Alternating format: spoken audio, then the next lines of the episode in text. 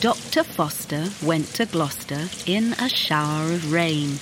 He stepped in a puddle right up to his middle and never went there again.